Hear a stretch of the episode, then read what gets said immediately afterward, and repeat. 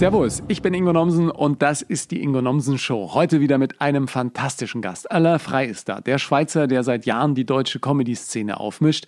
Wir sprechen über seinen, wie ich finde, bemerkenswerten Weg von der Theater auf die Stand-up-Bühne. Alain ist ja gelernter Schauspieler, was viele gar nicht wissen. Früher war er mit dem Froschkönig auf Tour und hat Kinder im Theater begeistert. Heute bringt er in erster Linie Erwachsene mit seinem aktuellen Stand-up-Programm Grenzenlos zum Lachen. Ich habe im Vorfeld auch nochmal drüber nachgedacht, wann ich eigentlich das erste Mal in der Schweiz war. Und da kam mir gerade noch mal meine Schweiz-Geschichte aus meinem neuen Buch Hilfe, ich bin zu nett in den Sinn. Eine traurige Geschichte eigentlich aus meiner Kindheit. Du weißt ja, Kinder können grausam sein.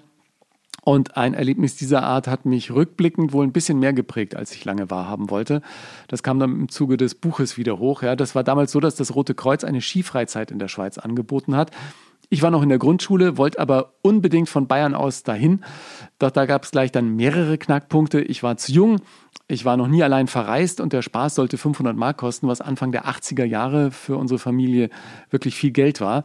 Ich habe mich locker gelassen und schlussendlich ließen sich dann meine Eltern auch nach Rücksprache mit den Verantwortlichen darauf ein. Ich bekam eine Sondergenehmigung und saß dann auch irgendwann im Reisebus mit zig anderen Kindern und vor allem Jugendlichen auf dem Weg in die Alpen. Ja. Und dann kamen wir an in diesem schönen Schweizer Skiort Grindelwald und dann war Schluss mit lustig, ja, und meinem beschaulichen Kinderleben. Das Übel lauerte nämlich gleich in meinem Viererzimmer in Form meiner drei Mitbewohner. Teenies, die diese Freizeit für mich zum Horrortrip gemacht haben. Ich hatte mich aufs Skifahren gefreut, ja. Ich hatte die tollen Pisten vor Augen und vor allem diesen tollen Blick auf Eiger, Mönch und Jungfrau. Die drei Berge bilden da wirklich ein Massiv, das aus der Nähe noch beeindruckender ist als auf Bildern. Die Eiger Nordwand konnte ich direkt von meinen Fenstern in der Jugendherberge aus sehen und ich fand das wahnsinnig imposant, ja. Allerdings auf meiner Stube war sehr schnell klar, dass bei uns die Reise ein bisschen woanders hingeht, direkt in Richtung Hölle. Ja. Ich wurde täglich von den Zimmergenossen nach Strich und Faden verarscht. Und die Jungs äh, hatten natürlich mit dem neunjährigen Ingo gar nichts anfangen können. Die waren an Mädchen interessiert. Ich wollte Skifahren. Ja. Zudem war ich natürlich das perfekte Opfer. Ein braver Bub, der ein durch und durch äh, netter Junge war. Ja, meine Sachen flogen aus dem Fenster, auch meine neuen Lederhandschuhe mit dem Adler der österreichischen Skinationalmannschaft. Die hatte mir meine Patentante extra für den großen Skiurlaub spendiert und die sind dann im Dreck gelandet. Und Kinder können so grausam sein, das ist leider wahr. Ja, ich habe es am eigenen Leib erlebt und das ist dann noch grausamer. Ja? Das Trio erzählte mir abends irgendwelche widerlichen Albtraumgeschichten. Äh, ich musste jeden Tag Abspüldienst in der Küche machen, freiwillig, ja, natürlich auf Ansage der Älteren, die da überhaupt keine Lust drauf hatten. Und was habe ich gemacht? Nix. Ja, ich litt, setzte mich natürlich nicht zur Wehr. Ich habe auch niemanden angeschwärzt. Erstens wollte ich nicht noch mehr Ärger und zweitens konnte ich mit dieser Situation äh, überhaupt nicht umgehen. Ja, ich wollte keinen Streit und ich hatte Stress von der wirklich übelsten Sorte an der Backe. Ein Problem, für das ich damals einfach keine Lösung finden konnte. Und ich habe mich wirklich bemüht, doch die Anspannung und die Verzweiflung haben sich wirklich Tag für Tag da ihren Weg gebahnt. Ich habe dann meistens still und heimlich geweint und habe nur gedacht, Hauptsache, es kriegt niemand mit. Wenn du jetzt sagst, ja, warum hast du nicht deine Eltern angerufen? Äh, keine Chance, ja. An sowas hätte ich nur wirklich überhaupt nicht gedacht. Das, das war äh, nicht möglich, denen da jetzt auch nochmal zusätzlichen Stress und Ärger zu machen. Es gab tatsächlich ein paar größere Mädchen, die Mitleid mit mir hatten, aber wirklich helfen konnten auch die mir nicht. Ja. Ich war diesem Psychotrio ja spätestens nach dem Abendessen im Zimmer wieder hilflos ausgeliefert. Da war ich Mutterseelen allein und dem Ganzen einfach überhaupt nicht äh, gewachsen. Ja. Bin da vor traumhaft schöner Bergkulisse gesessen und habe mich jeden Tag gefragt, warum ich unbedingt mit auf diese verdammte Freizeit wollte. Ich habe dann allerdings Mittel und Wege gefunden, damit umzugehen. Am Abend, wenn wir in größerer Gruppe bei Gesellschaftsspielen zusammensaßen, da konnte ich meinen früh erprobten Entertainment-Qualitäten freien Lauf lassen, lustige Geschichten erzählen, meinen Skilehrer nachmachen oder pantomimisch Rätselaufgaben lösen. Das machte Spaß und ließ mich dann zumindest kurzzeitig die angespannte Zimmersituation vergessen. Ich habe quasi, so habe ich im Buch geschrieben, um mein Leben performt, ja, für mehr Ruhe auf dem Zimmer und einen entspannteren Schlaf ohne Angst vor dem nächsten Morgen. Ein bisschen habe ich mich gefühlt wie ein Gladiator im alten Rom, ja, der im Kolosseum zur Volksbelustigung kämpft. Meine Überlebensstrategie hieß damals Entertainment. Ja. Und viele dieser blöden Erlebnisse aus diesem Skilager habe ich schlicht verdrängt. Ja. Meine Eltern haben ihren Sohn nach der Rückkehr kaum wiedererkannt. Und ich weiß nur, dass ich in diesem kleinen Skiurlaub den abschließenden Abfahrtslauf gewonnen habe. War wahrscheinlich auch der Grund, warum ich ein Jahr nach diesem Horrortrip wieder in die Schweiz wollte. Die Erinnerung an die schlechten Erfahrungen und meine Tränen vom ersten Mal hatte ich wohl auch einfach verdrängt. Ja, den Konflikt mit mir selbst auszumachen und tief in mir ruhen zu lassen. Über Jahre. das hatte wohl einmal mehr funktioniert. Als ich mir das jetzt fürs Buch nochmal aufgeschrieben habe, war das wirklich echt auch traurig. Ja? Während ich die Erlebnisse Revue passieren ließ, kamen dann die Bilder und Erinnerungen zurück. Mal einzeln, mal schemenhaft, mal auch richtig plastisch. Ja, diese Augenblicke, in denen ich allein im Schlepplift fahren musste, weil keiner mit mir fahren wollte und dann ist mir der Bügel auch noch vom Po rausgerutscht. Ich musste den Bügel dann mit beiden Armen nehmen, klammerte mich da fest, hinter mir lachten und feigsten die anderen. Ähm, doch ich habe bis zum Schluss durchgehalten. Ja, ich war stark, hielt bis zur Liftstation oben und war danach fix und fertig. War allerdings im Rückblick auch eine reife Leistung für einen Neunjährigen. Ein, ein kleines Erfolgserlebnis vielleicht zwischen vielen traurigen Momenten. Also heute bin ich sehr froh, dass ich diesen Urlaub heil überstanden habe und meine Eltern trotz aller neuen Überredungsversuche einen zweiten Trip nicht ermöglichten. Ja, sie wollten ihren Jungen wohl weiter glücklich sehen und nicht so verändert und verängstigt wie in den Tagen nach meinem ersten Schweizaufenthalt. Die Schweiz übrigens als solche liebe ich immer noch. Vielleicht habt ihr gehört, ich war neulich auch zu Gast in Comedy und Schoki, einem tollen Podcast in der Schweiz. Und ich habe jetzt wieder einen tollen Schweizer in meinem Podcast. Einen der sympathischen Schweizer, wie ich finde, die ich kenne, Alain Frey, der auch drüber spricht, wie er einst bei der Talentschmiede des Quatsch Comedy Club scheiterte und warum er mit Kristall auch in Los Angeles auf der Bühne stand. Freue dich auf ein spannendes Gespräch mit einem sehr entspannten Star der Comedy-Szene. Viel Spaß mit uns. Okay, ladies and gentlemen, open your ears. It's the Ingo Mountain Show. Recording in progress. Servus Alain, grüß dich. Hallo Ingo, schön, schön, dass ich hier sein darf. Ja, schön, dass das geklappt hat. Du bist ja nach wie vor fast jeden Abend irgendwie auf einer Bühne. Was ich total äh, spannend finde, dass für dich ja Comedy auch in Anführungsstrichen nur die zweite Option war, oder? Du warst eigentlich schauspielmäßig in Deutschland unterwegs. Ja, also eigentlich. Das eigentlich muss man groß, in, in, so mit Ausrufezeichen. Also ich, ich wollte Schauspieler werden. Ich kam nach Deutschland, äh, da habe ich noch geredet wie so ein richtiger Schweizer. Ja? Die haben dir das abtrainiert. Der, ja, genau. Ich habe mich wirklich so beworben, so, grüezi, ich komme aus der Schweiz, ich möchte Schauspieler werden. Und die waren so, nee, das glauben wir nicht. Und doch, ich habe es äh, irgendwie geschafft, dass sie mich genommen haben auf der Schauspielschule. Und dann dadurch reingerutscht in die Comedy. Und tatsächlich liegt mir das viel mehr. Also ich bin, äh, ich bin gerne frei auf der Bühne. Und du bist nirgends so frei wie als Stand-Up-Comedian. Ja, seit wie vielen Jahren machst du jetzt Comedy? Ich glaube, ich habe jetzt etwa so zehn Jahre gerade. Ich habe kürzlich gerade vom Quatsch Comedy Club haben die mir so eine Dings geschickt, äh, so, so ein Mini-Pokal. Hey, zehn Jahre bist du bei uns. Und ich dachte mir so, was, wann war das denn? Das Krass, ist so ne? gefühlt, es fühlt sich an wie gestern, aber ja, also ich bin auch schon ein bisschen dabei. Was war für dich dann die Initialzündung, überhaupt mal Comedy zu machen und auf eine Bühne zu gehen? Und war das auch so eine Open-Mic-Geschichte oder wie hat sich das entwickelt? Nee, bei mir war es tatsächlich so, ähm, also ich hatte das immer so im Kopf. Also ich fand es immer cool, aber zu meiner Zeit, also zehn Jahre zurück, es gab Open Mics gar noch nicht so. Das gab es nicht, dass man wirklich mal sagt, ich gehe jetzt auf eine Open Mic, ich spiele da was. Aber äh, dann hat mir ein Kumpel erzählt, dass es die Talentschmiede im Quatsch Comedy Club geht, äh, gibt. Das hat damals Cindy aus Marzahn moderiert. Ach. Und dann habe ich zu meinem Kumpel gesagt, dass da kann man so sich bewerben, dann kommt man weiter und so und man muss immer so eine Runde überstehen. Und ich meinte zu meinem Kumpel, hey, hör mal zu, ich gehe da hin und ich komme da locker weiter. Ja? Dann muss ich da ein Video hinschicken. Einfach vor, habe ich vor der Kamera mich gefilmt, wo ich irgendwas selbst ausgedacht, gerade runtergeschrieben, noch nie auf der Bühne gestanden, Stand-up-mäßig.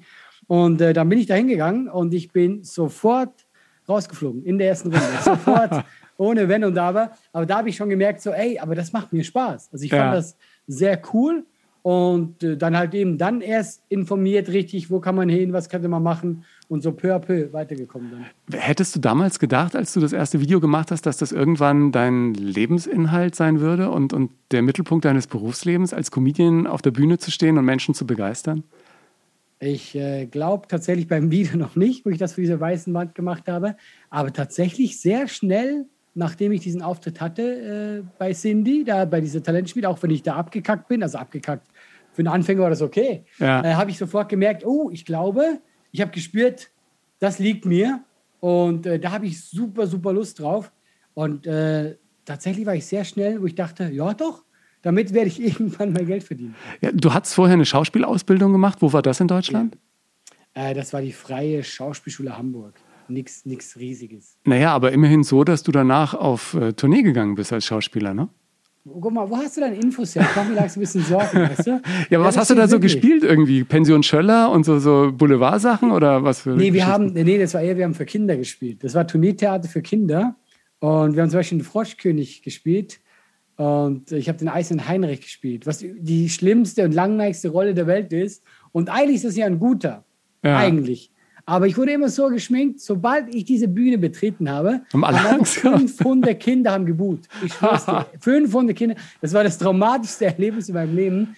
Und äh, das hat aber hat Spaß gemacht, war eine geile Erfahrung, aber halt so richtig so am Anfang, weißt du, ja. vom Schauspiel. Ja, aber ich meine, Kinder sind sowieso das ähm, strengste Publikum, oder? Wenn du da äh, verkackst, wie du gerade gesagt hast, dann bist ja, du bei denen auch unten durch. Ja? Aber sie sind auch nicht sehr, also ich sage jetzt mal so, ich will nicht sagen, dass Kinder viel Ahnung haben, weißt du? Die sind einfach so, äh, wenn du halt was machst, die geben dir sofort Resonanz, ja? ja. Ob die berechtigt ist oder nicht.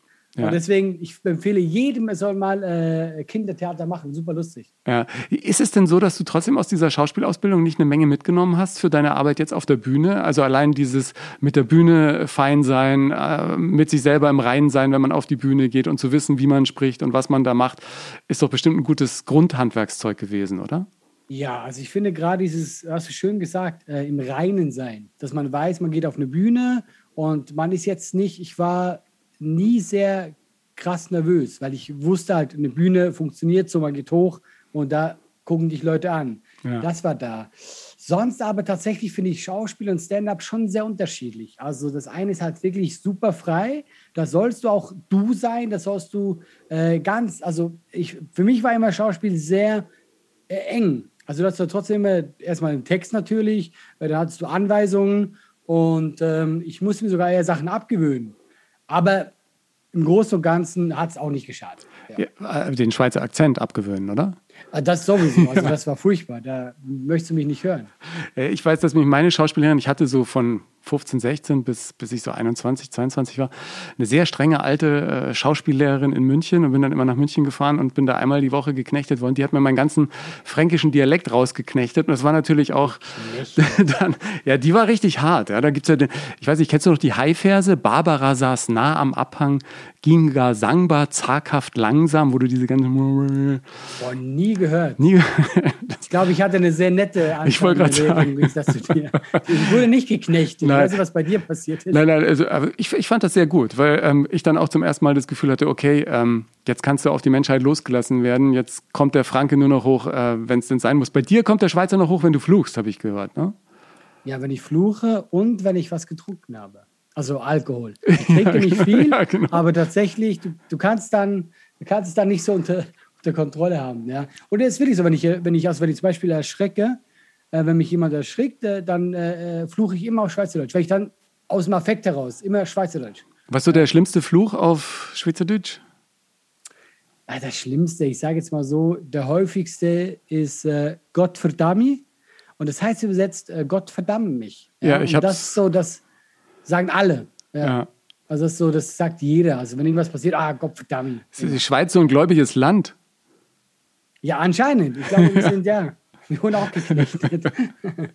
Hast du, weil wir gerade jetzt bei der Schauspielerei stehen geblieben waren, dann irgendwann noch mal was gemacht? Jetzt als erfolgreicher Stand-up-Comedian kriegt man doch auch so Angebote, in irgendwelchen Filmen, Serien mitzuspielen und so.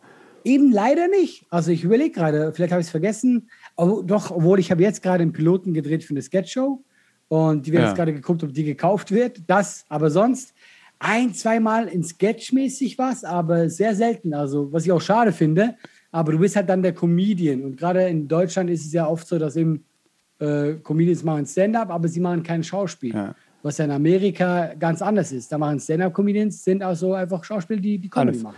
Ja, was ich ja. so toll fand, als ich, ähm, ja, ist jetzt auch schon wieder zwei, zweieinhalb, drei Jahre her, als ich in Amerika war und dann in New York, äh, gibt es ja so richtig, also das ist, da ist ja Comedy im Prinzip ähm, Lehrfach, die gehen das ja richtig äh, systematisch ja, an ja. und so. Und dann sagte auch der, äh, einer der Coaches da am American Comedy Institute, äh, wenn du als Comedian irgendwas machst und arbeitest, dann kannst du alles machen. Du kannst äh, Werbespots mhm. drehen, du kannst äh, Voice-Over-Artist machen in Amerika, irgendwelche Filme vertonen, du kannst eben Stand-up machen, du kannst in Filme mitspielen. Ich finde ähm, dieses offene, wo, wo quasi diese Berufsbilder durchlässig sind, von ernsthaft bis unterhaltsam, von Entertainment bis große intellektuelle Kunst und so, da, da sind die uns meilenweit voraus. Ja? Das ist in Deutschland ist noch ein bisschen mehr so Schubladendenken angesagt. Ja, Obwohl ja, es genau. das auch so ein bisschen aufbricht, ja. Äh, genau, es kommt langsam, ja. Aber schon immer noch so, du bist der Comedian, also bist du der Clown und deswegen machst du nur die lustigen Sachen. Ja. ja. Bei dir dieser Sprung dann in dieses ernsthafte, äh, sich mit Stand-up-Comedy beschäftigen und an einem Soloprogramm arbeiten und wirklich irgendwie seinen Lebensunterhalt damit zu bestreiten. Wann ist das dann passiert? Wie lange hat das gedauert von der Open Stage im Quatsch Comedy Club und der Talentschmiede bis hin zum eigenen Kurzprogramm jetzt, um in Mixed-Shows irgendwie den ersten Euro zu machen? Ich glaube dann so, ich überlege gerade, drei, vier Jahre. Nee, also Soloprogramm habe ich vier Jahre später gespielt, so zu meinem ersten Auftritt. Aber so ein bisschen Geld verdienen, vielleicht nach einem Jahr. Aber weißt du, wenn wir, wenn wir sagen Geld verdient, also du kriegst da mal 100 Euro zugesteckt irgendwo ja. und Fahrkosten und so. Also das war dann so alles so Schritt für Schritt ganz klein und richtig erst äh, vor vielleicht fünf, sechs Jahren, ja. wo es dann langsam besser lief, ja.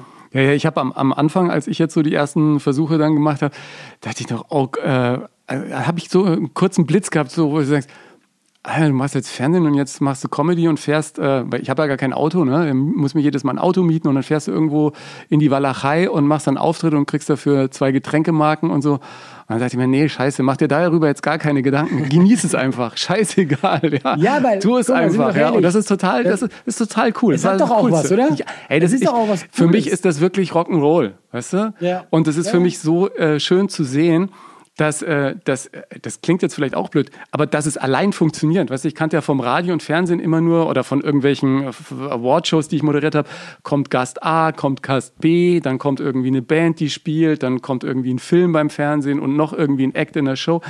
Äh, dass du jetzt völlig allein der bist, der der Act mhm. ist, ja. Mhm. Und da gibt's dann auch keinen Gast mehr, der kommt und so. Ich dachte am Anfang immer noch, ja, vielleicht lädst dir mal Leute ein auf die Bühne oder und dann dachte ich, nee, das ist ja gerade der Sinn des Ganzen, ist ja, dass du einfach völlig nackt und bloß da oben stehst und, und wenn du halt abbrauchst, dann ähm, ja, ich habe dann irgendwie am Anfang echt dann auch gedacht, ja, genieß es, bleib jetzt einfach mal stehen, dann lacht halt keiner. Ja, das ist, passiert den Größten, oder? Das passiert doch dir bestimmt auch noch, wenn du neue Sachen ausprobierst, dass die manchmal an der Stelle lachen, wo du gar nicht damit gerechnet hättest und wo du sagst, das ist das, der Lacher ist safe, dann, dann lacht halt an einem Abend keiner. Ja, ja, und ich finde, wie du gerade schön gesagt hast, ich habe gerade gestern äh, ein Solo von Bill Burr gesehen, den kennst du sicher. Ja, klar, Netflix und so, mega. Genau, typ, und ich ja. habe so ein bisschen Bock drauf gehabt und da hat er auch so ein, äh, eine Szene gehabt, da waren vielleicht, da waren vielleicht äh, 8000 Menschen und dann hat er einen Gag gemacht, habe das gemerkt, der hat nicht gezündet und dann hat halt so zwei, drei Leute waren so, uh, die wollten halt so zeigen, wir sind trotzdem da. Und dann meinte er gleich so, nein, nein, ist okay, ich komme mit Stille klar. Also Stille ist für mich kein Problem, ja. das gehört dazu. Und hast du gemerkt, der Typ ist schon so Profi, das war den, also das ist für den wirklich vollkommen okay, ja. wenn da auch mal keiner lacht. Das gehört auch dazu. Ich war vor Jahren, bestimmt schon, ach, also das war vor meinem New York-Aufenthalt, vielleicht sechs Jahre her oder so, in New York und bin dann immer schon früher in die Comedy-Clubs. Ne? Und dann äh, war ich einmal im Comedy-Keller. Da gibt's immer so eine Mixshow dreimal die Woche oder, oder fast jeden Abend. Da muss man sich ewig für Karten anstellen und so. Und dann kriegst du irgendwann eine Karte, wird dir ein Platz zugewiesen. Und dann sitze ich da und plötzlich setzt sich äh, Ashton Kutscher neben mich, der Schauspieler. Echt? Da dachte ich, was macht der denn hier? Ne? Aber war irgendwie total lustig, ein Comedian besser als der andere. Und plötzlich, und da war es schon irgendwie 12 Uhr nachts, kommt Chris Rock auf die Bühne mit einem Stapel Zettel. Und deswegen war auch äh, Ashton Kutscher da, weil die irgendwie Kumpel sind. Und dann sagt er, ja, äh, und alle lachen und, und flippen völlig aus. Ne? Chris Rock für die Nicht-Eingeweihten, einer der größten Stand-Up-Comedians äh, der Welt. Ne? Und dann sagt er, ja, ich weiß, normalerweise kostet es mehr als 5 Dollar und ein Bier, mich zu sehen, aber dafür müsst ihr jetzt auch akzeptieren, dass ich die Brille auflasse und hier meine Zettel dabei habe. Und dann hat er eine Stunde Gags ausprobiert. Hat auch auf die Zettel geguckt und so. Ja, ja, und so ja, dachte ich, hey, das, uh, that's Comedy Life, ja. Also, Das ist halt äh, geil. Und jetzt mal ernsthaft, war es gut?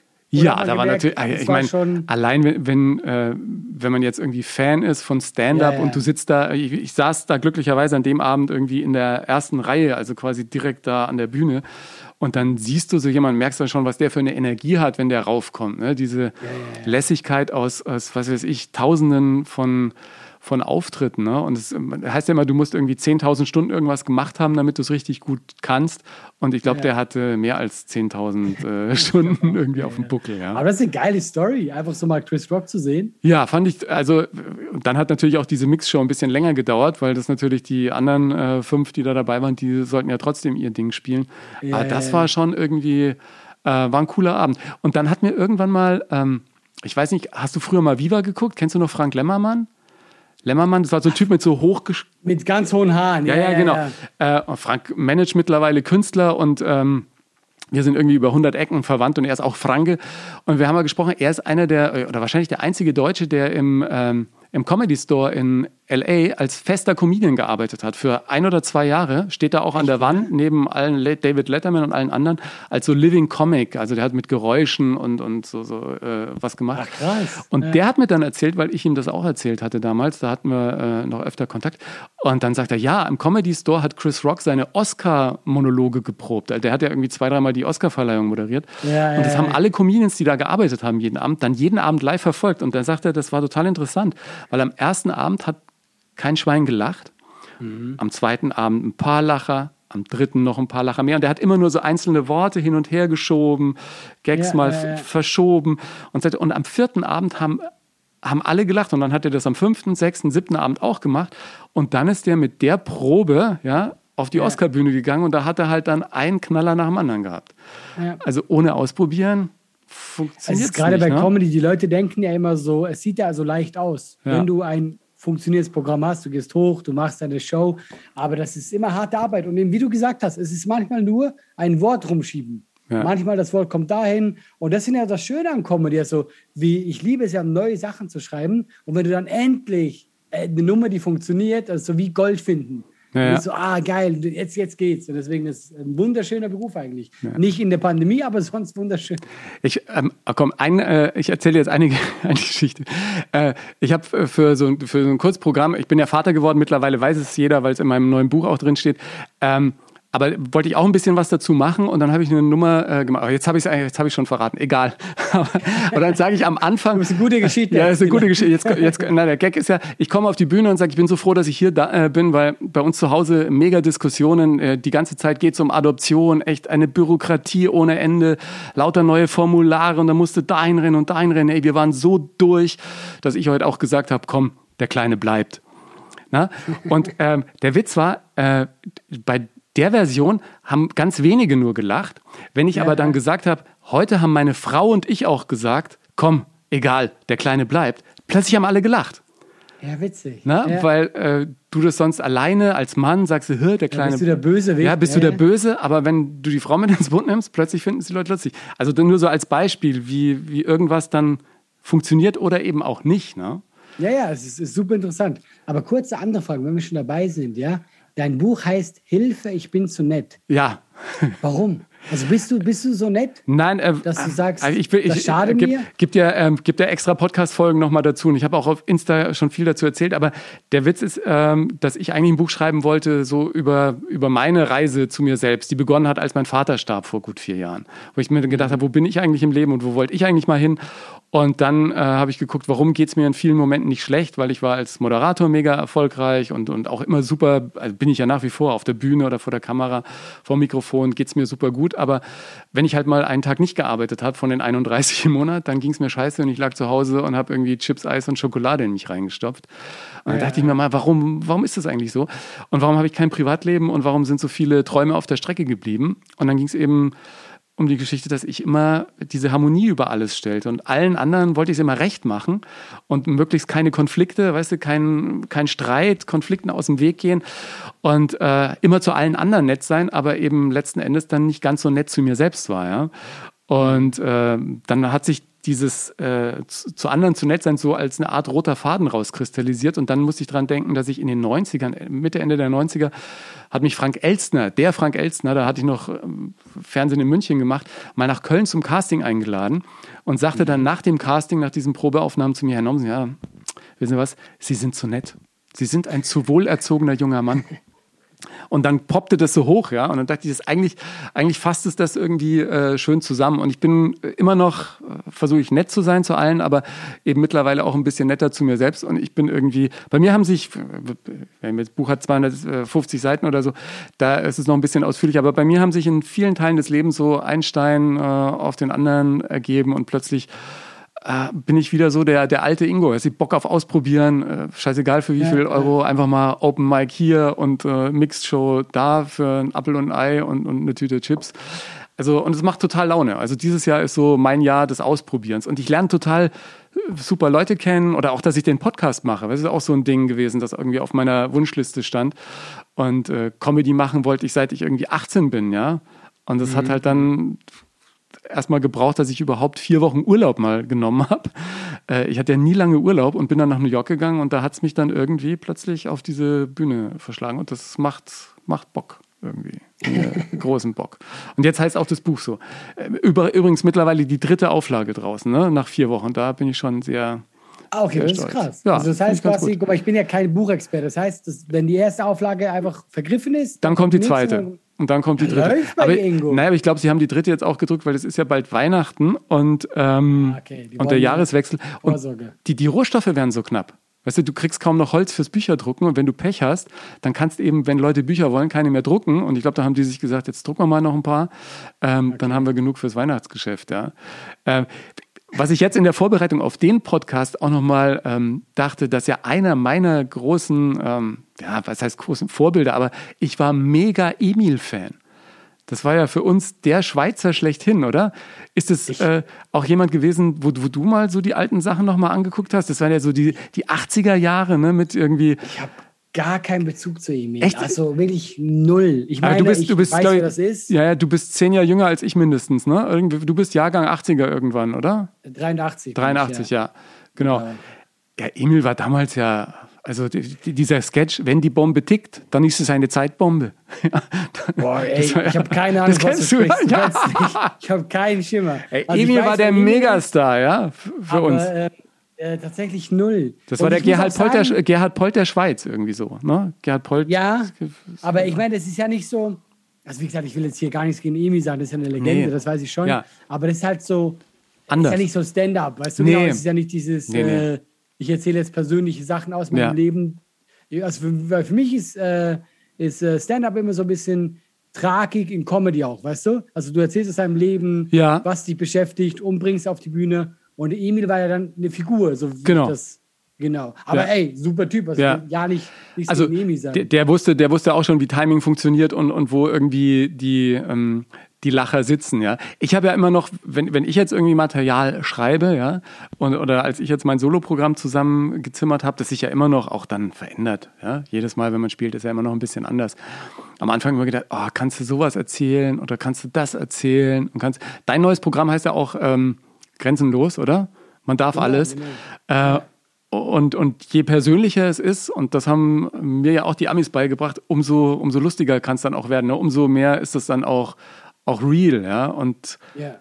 das äh, das war ein tolles Gefühl, mal zum ersten Mal zu erleben, wenn du dann was erzählst, wo du dachtest, ah, kann man das oder soll man lieber nicht? Und du machst es dann und kriegst dann diese Resonanz. Also ich glaube, ich habe in meinem Arbeitsleben noch nie, also außer jetzt mit vielleicht mit einer Band, wo du mal vor irgendwie 1500 Leuten bei einem Konzert ein Gitarrensolo spielst und dir läufst selbst irgendwie so kalt den Rücken runter, so Momente erlebt, die, die so ein Glücksgefühl geben. Ne? Wenn du dir zu Hause irgendwas ja. ausdenkst und sagst dann einen Satz genau. und plötzlich lacht jemand und denkst, yes, das ist es, ja. ja. So muss es sein, genau. Ja. Äh, wie, wie, ist es bei dir, wenn ein neues Programm entsteht? Machst du das allein oder hast du ähm, noch äh, enge Menschen, die da mit dir dran schrauben? Wie läuft nee, das? Ich mache es tatsächlich allein, aber einfach deswegen auch. Also es gibt ja Autoren ähm, und äh, Anfang meiner Karriere habe ich auch mal probiert, aber ich habe da immer Mühe mit, weil eben, wie du gesagt hast, es ist ja persönlich. Ja. Und desto älter ich werde, ich meine, jetzt kommt, nächstes Jahr kommt meine fünfte Show raus, dass du dann einfach schon merkst, so, du hast ja mittlerweile deinen Humor gefunden und es wird immer persönlicher. Ja. Also wenn ich überlege, was da für Geschichten drin sind, einfach die dann wirklich, ich rede über meinen Zusammenbruch, den ich mal hatte, Nervzusammenbruch. Und das ja. sind ja so Story, die ich dann halt, ich mache daraus eine Gag-Story, aber weiß auch eben so dieses, ich meine, unser Leben ist ja absurd. Jeder von uns erlebt Sachen, wo man denkt so, ey, holy shit, ja, wie bin ich da durchgekommen? Und deswegen, äh, ich mache das alleine. Ich teste das meistens immer schon dann so in meiner alten Show, zum Beispiel jetzt in Grenzenlos, die Show, die ich jetzt habe, äh, habe ich immer nach der Pause so fünf Minuten, wo ich sage, okay Leute, ich habe hier ein paar neue Sachen auch mit Zetteln. Wie, ja. wie Chris Rock gehe ich dann hoch und sage, hey, äh, hört mal zu Leute, ich habe hier Ideen. Ja. Hört mal zu, keine Sorge, es ist umsonst. Es ist zusätzlich. Kostet nicht extra. Ja? genau. Und deswegen, äh, so mache ich das dann meistens und das funktioniert eigentlich auch ganz gut. Ja. Spielst du eigentlich auch in der Schweiz? Ja. Wie nehmen die dich dann wahr? Die wissen natürlich, dass du in, in Deutschland irgendwie da wissen, richtig durchgezogen hast, ja? Die wissen, dass ich Schweizer bin. ja, ja. Ähm, äh, ähnlich, weil ich, ich, ich Zielgruppe ist ja trotzdem ähnlich.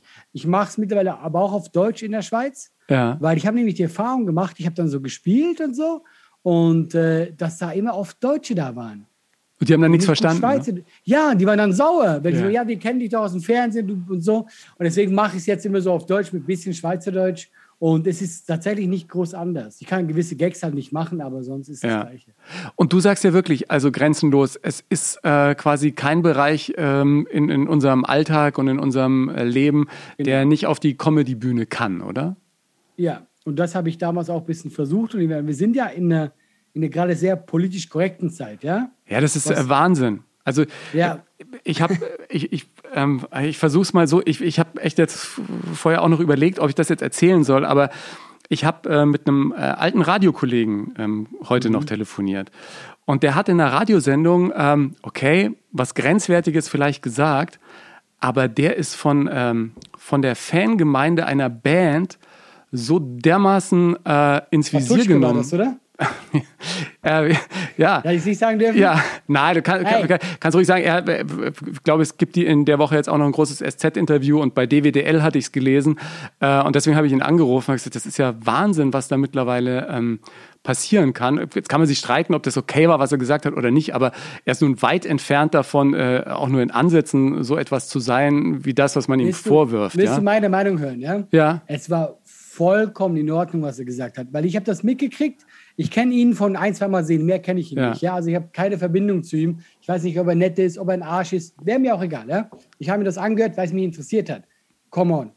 Der, der Typ macht eine Comedy-Sendung im Radio, macht sich über eine Band lustig, wie man sich früher halt über Tokyo Hotel lustig gemacht hat. Man kann, jetzt, man kann darüber reden, ob die Gags Platz sind. Ja. Aber was er gesagt hat, war nicht diskriminierend, es war nicht rassistisch.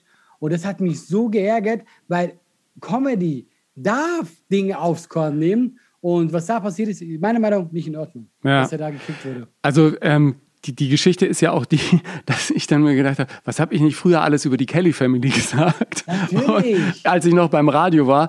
Und äh, was für tolle Sendungen habe ich mittlerweile mit, äh, ich glaube, ich habe sie alle durch, ja, die ganze äh, Kelly Family im, Fer im Fernsehen gemacht.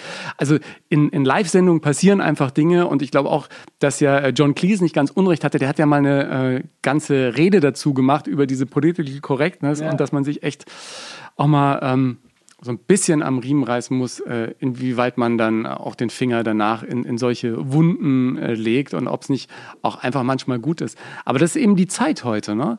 dass äh, relativ schnell über alle möglichen äh, Kanäle sich ein, äh, ein Widerstand, in welche Richtung auch immer, äh, zusammenrotten kann und dann muss man halt gucken, wie man damit umgeht. Ja bin auch gespannt, äh, wo das hinführt und wie weit das uns Comedians betrifft. Weil ich merke es selber auch. Bei mir wurden irgendwelche alten Gags ausgegraben. Und ja. ich bin ja auch auf der Bühne ein sehr harmloser Comedian eigentlich. Und wo ich einfach merke, so, manchmal, es ist ja okay, wenn Leute was verändern wollen an sich, aber ich habe das Gefühl, da wird an den falschen Schrauben gezogen, wenn du jetzt irgendwelche Comedians angreifen willst. Ja. Für Gags auf der Bühne, das ist, glaube ich, nicht unser Problem. Ich glaube, wir haben andere Probleme. Weißt du? Ja. Ja, und ich glaube auch, Menschen muss man ja auch zugestehen, eine Entwicklung durchzumachen. Ja? Selbst wenn Menschen irgendwann mal irgendwas äh, gesagt haben, das heißt ja nicht mehr, dass, dass sie heute äh, so denken oder dass man vielleicht manches, was man irgendwann mal gesagt hat, heute anders sagen würde und so. Das muss ja eigentlich jedem Menschen, der sich das, entwickelt, auch äh, zugestanden werden. Kommt noch dazu, also wenn dann so Leute kommen äh, und irgendwie so Sachen auspacken vor äh, zehn Jahren äh, bei irgendwelchen Comedians oder auch bei anderen Leuten, wo ich sage, ja, ey, jeder Mensch ändert sich oder verändert sich auch. Und auch, guck mal, auch äh, die, die Wahrnehmung. Was, was war äh, vor 20 Jahren noch okay zu sagen, was ist heute ja. nicht mehr okay? Und äh, deswegen muss man auch mit alten Leuten zum Beispiel ein bisschen anders umgehen. Wenn ich, äh, ich weiß, dass äh, meine Oma früher äh, Negerlein gesagt hat, nicht böswillig. Ja. Und dann muss man irgendwann sagen, hey, hey, das, das sagt man heute nicht ja. mehr, ja. Aber das, Zeiten ändern sich und so verändert sich alles. Und ich finde, gerade in Comedy muss man da aufpassen, wie korrekt man sein will, weil das ist ja auch ein bisschen äh, die Macht von der Comedy, dass Comedy alles darf. Ja. ja? Ja, das, also ich bin auch ganz gespannt, äh, wo uns das irgendwie noch hin katapultiert, ja. Und, und vor allen Dingen, wenn man sich dann irgendwann eben nichts mehr traut, dann ist ja auch niemandem geholfen. Ja? Manche Dinge muss der, in Anführungsstrichen, der Narr ja auch mal aussprechen können, damit sich andere unbedingt, äh, unbedingt, auch wieder yeah. dazu äußern äh, können. Ja? Was, was mich beeindruckt hat, ich habe neulich einen Ausschnitt von dir gesehen, ich weiß gar nicht, hast du den auf Instagram, hast du den, glaube ich, geteilt, wo du gesagt hast, du hast äh, Bedrohungen gekriegt und Leute haben gesagt, ja, ich breche dir die Beine oder was wir finden dich und sagen, ihr müsst mich gar nicht suchen, ihr, ihr müsst nur ins Netz gucken, ja, ihr wisst doch, genau. wo ich genau. auftrete. Ja? Äh, alle meine Termine, ich bin froh, wenn Leute mich finden. Das ist der Sinn von meiner Karriere, dass sie mich finden und dann zu meiner Show kommen. Ja, also Leute regen sich super schnell über Comedy auf. Das habe ich schon immer das Gefühl gehabt, dass es sich Leute sehr schnell reinsteigen können, ja. wenn irgendwas im Netz sind und sagen so, oh, ich bin aber nicht der Meinung von diesem Comedian. Ja, ich hatte früher immer, immer das Problem, ich habe ja Live-Sendungen gemacht, ne, äh, mit volle Kanne und äh, und wenn man dann irgendwann mal was gesagt hatte, was, da sind halt auch mal, du, du sagst halt in Live-Sendungen Dinge, die, wenn man sich ein bisschen ja, äh, mehr drüber Gedanken machen würde, dann würde man es halt so nicht sagen. Und dann, du Ingolf, du musst dich nochmal entschuldigen. Du, da ist jetzt, da ist jetzt, äh, da sind ganz viele, die haben auf Social Media gepostet und, und ich habe mir gesagt, ey, dann macht man es ja noch größer jedes Mal. Wenn, jedes Mal, wenn du sagst, ja. wird es ja noch größer. Ja? Natürlich, natürlich. Und ähm, ich weiß ja, am Anfang haben die Kollegen dann immer darauf bestanden, dass ich mich entschuldige. Aber es wurde immer noch schlimmer du, mit jeder Entschuldigung. ja, klar. Und Weil, das, ich weiß auch nicht, wie das passieren konnte damals. Es wurde immer noch schlimmer. Gerade bei Social Media, die Leute, die ja dieses so einen Shitstorm in Gang bringen, die wollen ja Resonanz. Die ja, wollen, genau. dass was passiert. Ja, ja. Und wenn du dann drauf reagierst, dann reagieren die wieder drauf. Und das ist ja. It's energy. Genau. Und deswegen, genau. also in der Regel sollte man eigentlich das einfach ruhen lassen, dann ist gut. Ja, ja, es, ist, äh, es, wird immer, äh, es wird immer größer. Und am besten sind diejenigen, die als Profilbild eine Rose haben und irgendwie äh, Paul 2317 heißen oder so. Ja, ja, ja. ja, ja, ja. weißt du Bescheid. Das, das ist klar. Ähm, aber ohne. Äh, Instagram, Facebook und Co. geht eigentlich auch comedymäßig nichts mehr, oder? Also du brauchst Nein, es mittlerweile, um die Fans zu erreichen und auch zu sagen, hey Freunde, da spiele ich live und äh, wenn ihr Lust habt, kommt vorbei. Es ist äh, Fluch und äh, Segen zugleich, weil du bist super abhängig von der Reichweite. Ich meine, wenn ich überlege, wo ich angefangen habe, da war Facebook das Ding. Mhm. Und da hattest du unglaublich viel Reichweite am Anfang. Da habe ich mit meinen Videos, hatte ich Millionen Klicks drauf, weil du so viele Leute erreicht hast. Ja. Jetzt bei Instagram und so, du merkst, die, die drossen die Reichweite, du erreichst sie nicht mehr, aber trotzdem musst du damit arbeiten, was du hast, dass überhaupt Leute mitkriegen, hey, ich bin da und da. Deswegen, du kannst halt auch ohne äh, große Leute hinter dir, die dich in Fernsehshows buchen, Karriere machen. Ja, das stimmt schon. Ja, das ist ja ein großer Vorteil, dass man im Prinzip einfach nur äh, gute, lustige Sachen machen muss, ne? weil du die Kanäle hast, die auch TikTok kannst ja, wenn du Glück hast, mit, mit einem Video plötzlich Hunderttausende erreichen, ne? ja, wenn es äh, irgendwie gut läuft. Also Leute, die sagen, die Zeiten sind irgendwie äh, schlecht oder so, ich finde, äh, eigentlich ist es die perfekte Zeit, dass jeder, der irgendwas macht, was andere begeistern kann, kann innerhalb von kürzester Zeit äh, von 0 auf 100 gehen. Das dann allerdings irgendwie ein paar Jahre zu halten, ist dann aber eine Herausforderung. Ja? Genau, das ist das andere. Ich glaube auch, wie du sagst, ich glaube, es ist heute äh, viel einfacher, ins Rampenlicht zu kommen. Aber eben die Qualität ist ja überall so, das musst du dann halten. Auch, dass die Leute merken, das ist nicht nur weil ich glaube, gerade so TikTok und so, da kann man sehr schnell hochkommen. Aber es ist halt die Frage, wie viel Substanz ist dahinter. Aber ich glaube auch, wenn man, wenn man kreativ ist, wenn man was machen will, ist eine gute Zeit. Ja. Ich traue mich ja manchmal nicht, so Sachen dann, äh, die, die, ich jetzt Comedy mache, äh, dann einfach auf Instagram zu stellen oder auf Facebook, weil ich dann auch denke, ah, ist es schon perfekt oder ist es schon gut genug? Und, dann sagen sie, ja, der Nomsen, jetzt macht er Comedy, hahaha. Ha, ha. ähm, da, da hadere ich manchmal noch mit mir. Da habe ich noch so diesen Hang äh, zum Perfektionismus, der ab und zu äh, durchkommt, aber ich arbeite dran. Ja, ja und irgendwann, irgendwann musst du ja. Ja, ja, klar. Es, es geht kein Weg dran vorbei. Es war so lustig, als die ersten Auftritte waren, äh, sagt mein Booker, ja, jetzt musst du da mal posten, wann du wo spielst und so. Und ich dann, ja, aber ja, es ist doch, ich will doch erstmal noch mal, erstmal ganz, erstmal gucken. Sollen doch jetzt gar nicht so viele kommen. Erstmal schauen, was geht und so.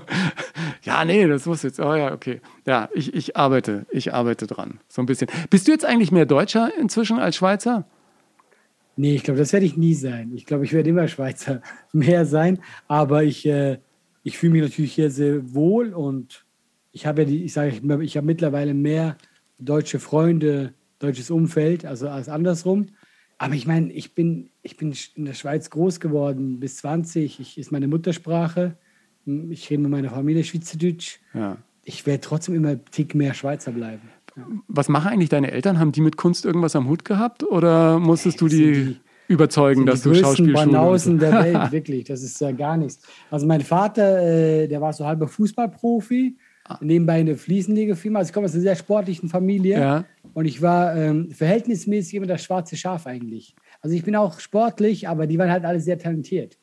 und ich habe verhältnismäßig echt wenig Talent bekommen für das, was die hatten, weißt Ja. du? Also die können, mein Vater kann alles mit dem Ball und ich kann so ein bisschen was. Also deswegen hast du immer gemerkt, ah, okay, er ist der Sohn, der das nicht kann. Ähm, deswegen, nee, die hatten mit tatsächlich so äh, Kunst, Schauspiel, Stand-up, gar nichts. Ich glaube, es war für die auch äh, äh, ein bisschen Schock, als ich in die Richtung gegangen bin, aber eher so aus Angst. Du kennst ja Eltern, machen sich Sorgen, was wird aus meinem, unserem, unserem Kind. Ähm, aber jetzt, jetzt geht's, jetzt ist alles gut. Ja, aber du bist ja auch sportlich, ne? Man, man sieht, du trainierst. Also dein, dein Körper ist topfit, ja? Ja, ich bin generell sportlich. Ja. Ich bin auch, guck mal, ich bin nicht so schlimm, wie es jetzt klingt. Ich bin nur im Verhältnis schlimm, weißt Ja, du? genau. Wenn du halt Leute hast, die was super gut können, ja, und äh, du halt das nicht so gut kannst, dann bist du im Verhältnis so. Aber hast du einen Waschbrettbauch? Äh, ein bisschen, ja. Ein bisschen, ne? Wo, wo, wo, kommt jetzt, wo kommt jetzt die Frage? Na, das ist so, was, hier, ist das für, ein- ich- was ist das für ein Podcast eigentlich? Nein, nein, ich habe, Sorgen ich, nein, nein, ich habe ja hier so eine, äh, so eine Wand, da stehen äh, so, so meine äh, Ziele und, und Wünsche drauf und da steht auch Waschbrettbauch drauf. Und ähm, ich bin ähm, zwar auf dem Weg, aber noch nicht ganz, noch nicht ganz da. Also du, hast du da richtig hintrainiert oder war das eine zwangsläufige Folge von deinen sportlichen Aktivitäten? Das, also guck mal, ich war immer sportlich, früher halt immer viel Fußball gespielt und generell sportlich. Also ich war immer eigentlich dünn und fit. Und dann Kraftraum mache ich ein bisschen aus Eitelkeit und weil es äh, auch einfach ist. Also das heißt, ich habe Geräte hier, ich kann da hingehen, ich kann was machen, ich muss nirgends hinfahren. Und da trainiere ich bewusst drauf hin. Und der Waschbrettbauch ist eher ein Ergebnis von den anderen Übungen, die du machst. Also ich trainiere jetzt nicht den Waschbrettbauch an sich. Wenn ich Gewichte stemme, spanne ich auch den Bauch an. Ja, ja Waschbrettbauch kommt dann zufällig. Ja, nee, Es du machst, du aber trainierst es ist- einfach ein es bisschen und dann, dann plötzlich ist er das da, sagt er, hallo, hallo, jetzt ist der Es ist Quatsch, da. Dass man den Bauch trainiert. Wenn du gerne eine Übung machst, kommt er auch. Ja. Das ist wirklich so. Ich, ich bin gespannt. Ich bin Und gespannt. du musst halt wissen, du musst halt eine gute Ernährung haben. ja, ja, ich bin äh, jetzt voll Ayurveda-mäßig unterwegs, seit acht Wochen hier. Ganz, aber tut das ist gut. gut. Hier ein bisschen Teechen, Pülverchen, kein Fleisch. Ja, das ist so. Ayurveda ist super. Ja, Ja. hab ich auch mal gemacht. Ja. Läuft, äh, läuft echt gut. Ja, also kann man, kann man nicht klagen. Jetzt muss ich nur gucken, Also dass das ich nächste Mal, wenn wir hier reden, dann hast du auch einen Waschbrettbauch. Ja, das habe ich neulich erst in einem Interview, äh, wurde ich auch genötigt, äh, mich auf den nächsten Sommer festzulegen. mal gucken, mal gucken, mal gucken. Das, äh, man muss es ja mit Zeit machen. Ich habe immer in meinem Leben gemerkt, dass wenn man Dinge so verkrampft macht, dann wird es meistens nichts. Ja, also bisschen, bisschen layback. Das klingt gerade so lustig, wenn wir über Sport reden. Das ist so, genau. das ist so lass dir Zeit, gemütlich. Ey, genau. Stress bringt nichts. ja, Nein, okay. ich, ich bin ja, bevor ich Corona hatte, war ich echt gut unterwegs, ne? Aber das hat mich dann irgendwie im, ähm, im März ereilt und dann Hat es Corona gehabt? Ja, ich habe Corona gehabt, aber dann über den Sommer hat sich das wieder so verflüchtigt. Jetzt bin ich ja geimpft seit irgendwie, ich weiß nicht, seit, eins, seit zwei Wochen, glaube ich. Ja. Ähm, und ähm, ja, mal gucken. Ich war, letzte Woche hatte ich eine Mixshow, da waren plötzlich wieder ganz viele Menschen, waren kaum ein Platz frei, alle Mhm. eng beieinander, alle ohne Maske, alle am Lachen. War für mich toll, weil du endlich wieder die Gesichter siehst. Aber irgendwie hat es sich schon komisch angefühlt. Also trotz irgendwie Ja. 2, 2, 3G. Äh, ich fühle mich relativ sicher, weil ich glaube, mir kann nun wirklich im Moment gar nichts passieren. Aber ich bin gespannt, wie sich das äh, weiterentwickelt. Ja. Ja, also ich kann mir auch vorstellen, dass es auf einmal wieder heißt, tschüss, hier äh, keine Auftritte mehr. Ja, aber ich habe ja gelesen, dass du sagst, nach dem großen Lockdown jetzt irgendwie überhaupt wieder zu spielen, hat dich so ein bisschen anders äh, mit deinem Beruf und mit dem äh, Publikum verbunden. Du hast ein bisschen die, äh, ich weiß nicht, ob ich es richtig in Erinnerung habe, aber du hast gesagt, die, die De Demut des äh, Jobs hast du so ein bisschen gelernt, oder? Tatsächlich, das ist wirklich so. Also, äh, guck mal, das, äh, ich erzähle das gerne. Ich hatte, ähm, mein letzter Auftritt, den ich hatte, war hier, hier in Köln im E-Werk. Da waren äh, zum ersten Mal fast 1000 Leute für meine Soloshow. Und ich dachte, okay, krass. Aber krass in dem Sinne, es war normal. Weil ich dachte, ja, ich bin ein guter Comedian, das ist meine Karriere. Ja. Leute kommen in meine Show. Läuft. Einfach normal. Genau, so, ist, so muss halt sein. Also ich war auch unzufrieden, wenn eben nicht eine gewisse Zahl da war. Weißt du, also in Großstädten, also alles äh, unter 500 wäre ein Misserfolg, ja. Und äh, jetzt ist einfach so, kein Schwein kauft Ticket, ja. Äh, keine, äh, keiner geht mehr so gewollt. Und auf einmal spielst du halt vor 100 Leuten. Und dann habe ich auf einmal wieder gemerkt, so, hey, ich habe so ein Glück, weil das, was ich hier tue, ich wollte das immer machen. Ich Ja. liebe das so sehr, das ist mein Traum. Und äh, man lernt einfach wieder zu schätzen, dass überhaupt jemand kommt und dir zuhört. Und deswegen, das hat mir Corona eben äh, gezeigt, diese Demut äh, vor diesem Beruf eigentlich, mit welchem Glück ich da ges- gesegnet bin, dass überhaupt jemand kommt Ja. in meine Show. Also, also ich kann das nur unterstützen. Bei mir ist das natürlich nochmal auf einem anderen Niveau. 1000 hatte ich jetzt noch nicht in der Solo-Show. Kommt noch, kommt noch. Ja, I hope so, ja, weil ja. Ähm, je mehr da sind, umso größer, machen wir uns nichts vor, ist die Chance, dass überhaupt einer lacht, ja. Also, Natürlich, das, das steckt an. Und wenn ja. mal einer anfängt. Ähm, aber ich, ich genieße es einfach gerade, diesen Weg, weißt du, einfach zu gucken, was geht, was geht nicht und, und ähm, einfach diese kleinen Glücksgefühle. Und eben, weil ich es vorhin schon gesagt habe, einfach diese ganzen Comedians auch kennenzulernen. Es sind so viele coole Mädels und, ja. und Typen dabei. Ich habe neulich eine Mixshow gespielt mit Marie-Therese, die kennst du, glaube ich, auch. Die ja, ja, äh, genau, hat Support von dir äh, irgendwie gemacht. Das finde ich ja auch klasse, dass du Leute mitnimmst und sagst, komm, dann macht ihr mal vorher 20 Minuten. Oder ich weiß gar nicht, wie viel machen die dann? Das ist ein bisschen viel. oder 10 Minuten oder?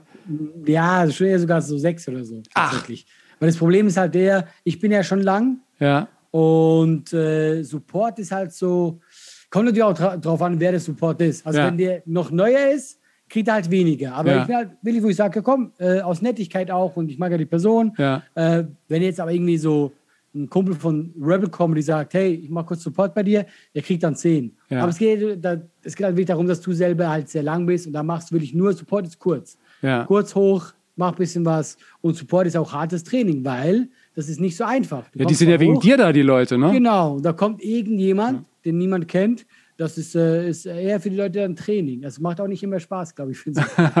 also, ja. Marie-Therese hatte mega Spaß, glaube ich. Dann ist gut, ja, dann ist gut. Dann doch, doch. Ja. Du hast jetzt Rebel Comedy erwähnt, das war für dich auch ein wichtiger Schritt, oder? Mit der Truppe unterwegs zu sein. Da warst du ja, ja so eine Art, äh, kann man das so sagen, Quotendeutscher, so ein bisschen? Ja, ich war ja gefühlt bei denen der Ausländer. Ja, ja, das waren ja alles Leute aus, äh, ich sag's mal, Nahost, ja, du hast alles Mögliche gehabt. Und ich war der Schweizer, also jeder hat Migrationshintergrund. Und das war auch äh, natürlich äh, gut für die Karriere, um gesehen zu werden, aber auch hartes Training. Ich habe mit da so tollen Leuten gespielt. Özcan Kosa war ja auch immer da, ja. äh, Benaise Lambobal. Und das pusht gegenseitig so hart, weil du siehst, wie gut der eine ist. Also musst du auch gut sein. Und das war natürlich wirklich äh, bestes Training für, für Stand-Up-Comedy. Ja. Hat sich da so auch ein bisschen dein Look entwickelt in der Zeit? Also du bist ja, wenn man sich die Fotos anguckt, immer der Typ, der mit äh, Waschbrettbauch und T-Shirt, ne? Und mal eine, mal eine, Lederjacke. Das ist so dein, Leder, stimmt, dein ja. Style, ne? Aber ich glaube halt, weil das auch mein Style im richtigen Leben ist. Also ich bin jetzt nicht so, ähm, aber natürlich, also was heißt Look? Ich glaube vielleicht dein Humor, dass man selber weiß, was man witzig findet, ja. äh, entwickelt sich da. Nein, ich, ich, ich bin ja die ganze Zeit immer am Überlegen, echt, was ziehst du auf der Bühne an? Weißt du? Ich nehme dann auch einfach immer irgendwas aus dem Schrank, wo ich sage, ah, da fühle ich mich wohl, das ist, äh, das ist in Ordnung. Ähm, aber ich habe dann auch echt gesehen, weil das Auge äh, ist in dem Fall natürlich auch mit und ganz, ganz viele haben am Anfang immer das Gleiche angehabt. Johann König immer das grüne Hemd. Mario Barth am Anfang immer ein gelbes T-Shirt. Ähm, Erna Frei immer ein schwarzes oder ein dunkles T-Shirt an. Ne? Äh, das ist schon ja, auch so ein also, bisschen.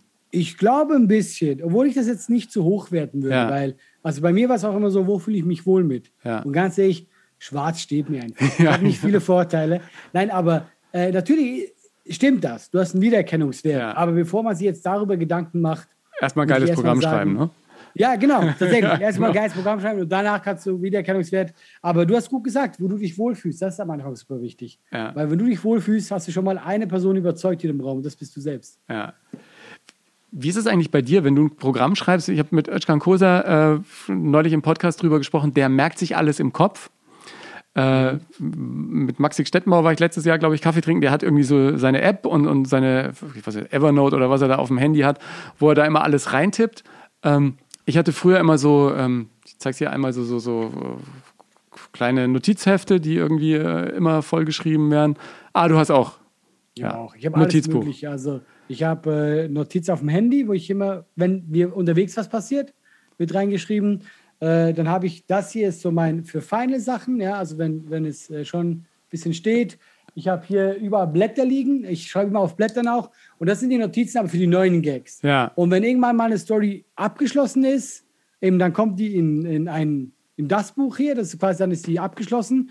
Aber dann ist die auch meistens im Kopf drin. Ja. Das ist wie wenn du eine Geschichte erlebst mit deinem Kumpel, die super gut ist, die kannst du ja auch immer wieder weitererzählen. Ja. Weil irgendwann ist die Geschichte hier drin. Also, ja. Ja. Und, und wie viele äh, DIN A4-Zettel hast du dann für so ein Programm? Oder schreibst du es dir dann einmal nochmal auf und druckst es aus? Oder ist das. Ich habe immer nur Stichwörter. Ja. Also selbst wenn ich das in, das in dieses fertige Buch schreibe, ist das sehr stichworthaltig. Aber für mich einfach so wichtige Sachen, wo ich weiß, also welche Punkte ich durchgehe. Ja. Also ich würde sagen, wenn das eine fertige Nummer ist, die zehn Minuten geht, sind das dann vielleicht ähm, zehn Wörter, mehr nicht. Ach, Aber dann weiß ich das, weil ich weiß ja, was, was die Kernpunkte sind. Nur für mich, dass ich nicht einen Gag vergesse oder so, dann kommt der Punkt, dass ich so eine kleine Auflistung habe. Aber ich könnte jetzt nie, ich musste kürzlich, ich habe äh, für Sky meine Soloshow aufgezeichnet. Und da musste ich zum ersten Mal in meinem Leben den kompletten Text eine Stunde runterschreiben. Ey, ich bin durchgedreht. Also es war wirklich so Wort für Wort, Ja. wollten die alles haben. Und das war für mich eine, eine sehr komische Erfahrung, dann wirklich so. Und habe ich versucht mit diesem, du kennst doch, wenn diese Sprachsteuerung, wenn du sprichst und es nimmt, schreibt es für dich. ja, ja. Das Problem ist, ich bin so ein Nuschelkopf, der hat mich nie verstanden. Ja, das war das genau. größte Kauderwelsch, was ich je runtergeschrieben habe. Ich habe äh, in meinem Handy, äh, ich weiß nicht, das wechselt immer zwischen Deutsch und Englisch. Und ab und zu äh, diktiere ich dann irgendwas und dann schicke ich es ab und dann ist äh, irgendwas und dann kommt zurück, hä, was soll denn das? Das ist wieder, wieder umgestellt. Keine Ahnung, ja. Äh, ja, ich äh, finde das noch total interessant, ähm, dass, dass ich äh, so zeitmäßig, äh, wie lange ich rede, das weiß ich. Ne? Also durch Live-Sendungen im Fernsehen und Radio hast du so ein Timing-Gefühl, dass du weißt, okay, das ist jetzt eine Minute und das sind zwei. Aber wenn du ähm, dann so ein Programm runterschreibst, ich habe neulich zwei Shows an einem Tag gespielt, irgendwo in, in der Eifel. Ähm, und wollte zweimal das gleiche spielen. Das war ja, auch, war ja auch der gleiche Text. Aber beim zweiten Mal hat die erste Hälfte nicht 50 Minuten gedauert, sondern fast 60. Ja, Obwohl es ja, genau das Gleiche war. Und da dachte ich mir, woher kommt das? Ne? Und dann sehe ich, okay, die Leute haben einfach mehr gelacht. Ja. Mehr gelacht, anderes Timing, sofort, ja, das macht viel aus. Da musst du halt echt aufpassen, weil ich habe auch gehört, dass es Kollegen gibt, die über andere Kollegen sagen, ja, der, der spielt ja drei Stunden. Da gehen ja die ersten dann schon nach zweieinhalb und so. Ich glaube auch so zweimal eine Dreiviertelstunde, Stunde ist, ein, ähm, ist ein gutes, eine gute Länge. Ja, also ich finde, äh, also mir ist egal, was die anderen Kollegen machen, Ja. aber ich persönlich bin auch der Meinung, zu lange bringt dir nichts, weil äh, die Leute sind ja auch nur bis zu einem gewissen Grad aufnahmefähig. Und die ganze Zeit jemandem zuzuhören, der spricht, ist anstrengend mit der Zeit. Ich finde, 245 Minuten finde ich vollkommen in Ordnung. Also mehr braucht es Ich kenne das nur früher mal von Bands, weißt du, wenn du so im, im Halbsuff und schon Schlagseite hattest in, in irgendeiner Tenne oder Ja. auf irgendeinem Harley-Treffen und dann sagst, okay, noch eine Zugabe und noch eine und noch eine und die Leute rasten immer mehr aus und du denkst, äh, ich, ich war dann immer derjenige, der gesagt hat, nee, jetzt komm, Jungs, lass uns aufhören, die Jetzt sollen ja beim nächsten gut, Mal wieder können, äh, wiederkommen, Ja, ja. Und äh, da kannst du dich auch tot spielen, also als Band, ja. Ich weiß nicht, Ja, aber ich glaube auch Stand-up auch. Ich glaube auch, es ist wirklich so, man soll die Leute immer hungrig gehen lassen. Ja, das, das ist nie schlecht. Sag mal, weil ich jetzt gerade Musik erwähnt habe, es gibt ja zu diesem Podcast auch eine eigene Playlist, die heißt Der beste Song der Welt. Was ist denn für dich der beste Song der Welt? Gibt es irgendeine so eine Nummer, mit der du auch irgendwas verbindest, wo du sagst, das ist für mich, das ist die Nummer? Du fragst hier so. Hätte ich dir das vorher sagen sollen? Musikalischen ähm, Banausen. Echt, oder? Ich bin wirklich, ich bin auch nicht musikalisch leider. Ja, aber du hast doch bestimmt Songs, die du hörst, oder? ja, ich, ich höre ab und zu auch Songs, das stimmt. Aber tatsächlich nicht so krass. Es gibt so Leute, die halt wirklich so in ihrem Leben Musik haben, also wenn die aufräumen oder so, habe ich nicht. Ich mag, ich mag die Stille tatsächlich. Ich bin Echt? gerne mit mir allein. Ey, total. Ja, aber ich kann jetzt nicht auf die Playlist einfach 60 Sekunden nix packen. Nein. Wie heißt diese eine von ähm, äh, Wake Me Up von Avicii? Äh, Avicii heißt er so? Oder weißt du, was ich meine? Ja. Ja, weil ich habe den damals, äh, da war ich mit Kristall in Amerika. Wir haben da auch Stand-up gemacht. Ach, Und da kam der gerade raus. Und ich, hab, ich verbinde mit, mit dem sehr viel. Ich bin viel gehört, da wurde ich auch noch gerade verlassen im Urlaub. Also, Mhm. also, und da habe ich den immer gehört, weil ich fand den irgendwo auch so ein bisschen melancholisch mit diesem. war der sicher auch, ne? Mittlerweile ähm, ist er ja nicht mehr unter uns. Also der Ja, hat es auch nicht dazu. einfach, ja. Und deswegen, ähm, ja, wenn du den auf die Playliste setzen willst, äh, es wäre mir eine Ehre. Ja, genau. Dann, äh, dann mache ich das sehr gerne. Jetzt hast du es gerade mit einem Halbsatz gesagt, ihr wart in den USA und habt auch gespielt. Das heißt, ihr seid einfach auch zu den Mixshows gegangen und zu den äh, Open Mics, genau. und habt euch einen Ja. Spot besorgt. Ja, ja, ja. Und war Wo? auch äh, äh, zum Beispiel eine Love Factory. Ach, cool. Auch Los bekannt, Angeles. Aber genau, aber das waren halt so, guck mal, das waren so Spots, was ich krass fand. Da saßen dann, das war nicht wie bei uns Open Mic. Ja, das sind nur Comedians war- natürlich, ne? Genau, Ja, da saßen genau. zehn Comedians und hören dir zu. Das Gute war halt, dass Chris und ich ganz gut funktioniert haben, weil die das natürlich super lustig fanden, dass da so zwei Trottel aus Deutschland kommen. Ich habe das auch gemeinsam dann gemacht auf der Bühne, oder? Nee, nee, er oder ich, wir haben Ja. immer vorher äh, immer so ausgelost, wer zuerst muss, weil wir Ja. beide trotzdem nervös waren Ja. auf Englisch. Und ich weiß auch, wir, wir mussten sehr lachen, weil ähm, in Deutschland, wir, wir improvisieren gerne. Weil wir, also wir sind da ganz beide schlagfertig, das Ja. heißt, wir gehen auf die Bühne und wenn, nichts ein, wenn uns nichts einfällt, dann quatschen wir mit den Leuten. Ja? Ja. in Amerika, wir sind jetzt beide Englisch nicht die, die perfekten, äh, ist das wie was anderes. Und ich habe noch zu Chris vorher gesagt, okay, ich, ich muss einfach auf die Bühne gehen und mich genau an meinen Text halten, den ich ja gelernt habe. Ja. Kein Problem. Und ich gehe hoch und ich war so nervös, dass das Erste, was mir einfällt, ja klar, ich muss mit denen reden. Also habe ich dann einfach angefangen, auf Englisch mit denen zu reden. Hat irgendwie funktioniert, weil ich eben ein Trottel bin, der, nicht gut Englisch kann. Dann war das lustig, aber das war eher just for fun. Also wir haben da jetzt nicht so viel gelernt, glaube ich. Ja. Ja, ich fand das ähm, total klasse, dass eben die dieses Schubladendenken nicht haben und sagen, okay, da kommt ein Deutscher. Bei mir war es dann so, dass sie gesagt haben, okay, dann, dann lass ihn einfach mal. Und äh, mein erster Satz war bei I'm Ingo, I'm from Germany and I'm trying to be funny. Ne, das fanden die Ja, schon ja. lustig, dass ein Deutscher Das überhaupt gut, witzig ja, sein will. Und das war ein ganz gutes äh, Entree, ja. Aber die Erfahrung, ich finde, das, äh, das ist auch genial, ja. Also ich habe dann auch so ähm, diese Open-Mic-Geschichten gemacht, wo ich am Anfang gar nicht wusste, warum lachen die jetzt nicht, bis mir jemand erklärt hat, dass da nur Comedians sitzen. Ja, ja, das ist richtig krass, das ist richtig so, echt. Ja, Und ja. äh, ich war mir auch gar nicht bewusst, dass äh, es im Prinzip eine große Ehre ist, dass du da überhaupt mitmachen darfst dann bei so Open Mics, weil die sich dann auch über Wochen da teilweise bewerben und so in Ja, ja, äh, New York. Und, und am Ende, weil es irgendwie ganz lustig war, kriegte ich dann noch so einen Black äh, Chip. Da darfst du dann quasi immer mitmachen, wenn du wiederkommst. Aber da war äh, es dann auch schon bald äh, vorbei mit meinem New York-Aufenthalt. Den habe ich dann weiter verschenkt an ähm, eine ähm, Comedian, die das total äh, klasse fand. Also habe ich auch noch ein gutes Werk getan. Du bist einfach zu nett. Ja, genau. Ich bin da viel, viel zu, viel zu nett. Aber da, Amerika war das einzige, wo du dann auch ein bisschen Lampenfieber hattest? Oder hast du in Deutschland Nein, auch noch ich ab habe und auch zu? Lampenfieber, aber halt nicht mehr so krass jetzt in dem Sinne. Aber ich hatte schon viele Erlebnisse, wo ich dann dachte, oh, oh weißt du, wichtiger Ja. Auftritt oder äh, ganz viele Leute. Aber sagen wir jetzt mal so in meiner Solo-Show, eigentlich in der Regel nicht. Ich weiß, was ich tue und ich weiß auch, wie es ist, wenn die Leute mal nicht so gut drauf sind. Was ich meine, also ich habe auch die Erfahrung, ich weiß einfach, ich habe alles erlebt. Ich habe vor sechs Leuten gespielt, eine Solo-Show. Ich habe aber vor tausend Leuten gespielt. Es kann mich nicht mehr so viel schocken. Deswegen Lampenfieber hält sich in Grenzen, ja. Ich kann mir ja vorstellen, ich habe dich ja auch in vielen äh, Fernsehsendungen gesehen, wo dann auch andere Kollegen irgendwie mit dabei sind, dass das dann schon nochmal eine Challenge ist, ne? da so cool rauszugehen, wenn man bei Dieter nur zu Gast ist oder so und dann, Ja, Puh. sicher. ja, Ja, ja, doch, doch. Aber auch da kommt es immer auf die, es kommt ja immer darauf an, wie oft macht man etwas. Weißt du, was ich meine? Also ich weiß, wo ich, wo ich einmal bei Dieter Nur war, beim Nur im Ersten. Das erste Mal war ich richtig nervös, weil zum ersten Mal stehst du da mit Leuten wie Thorsten Sträter, äh, mit der Meier, das war vor fünf Jahren oder so. Aber wenn du natürlich eine Sendung sehr oft machst, ja, äh, ich bin in der Spätschicht sehr oft, das ist eine Kabarettsendung auf dem SWR, dann gewöhnst du dich dran. Du kennst das Umfeld, du kennst die Leute und irgendwann ist halt, ist es ein Beruf. Irgendwann weißt du, ja, ich gehe jetzt raus und mache meine Comedy. einer, der sehr viel Spaß macht. Was würdest du mir auf meinem äh, Weg, der noch ganz am Anfang ist, noch mit auf den Weg geben in Richtung Comedy? Unbedingt ein Sixpack. Das ist, Ja, genau. Nein, ich sage immer so, es gibt einen einzigen Tipp und das heißt spielen, spielen, Genau. spielen, spielen. Einfach auf die Bühne gehen und immer wieder und wieder.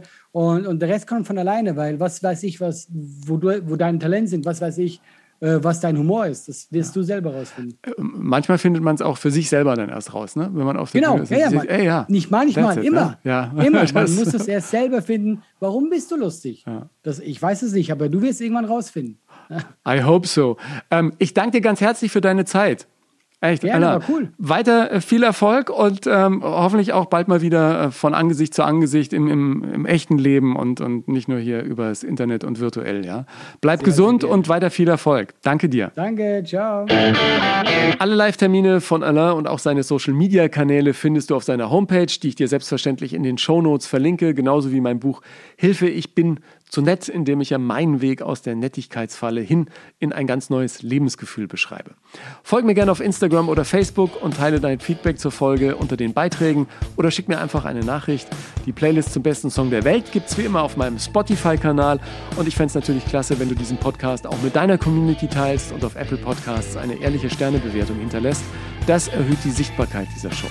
Danke dir dafür und bis zum nächsten Mal.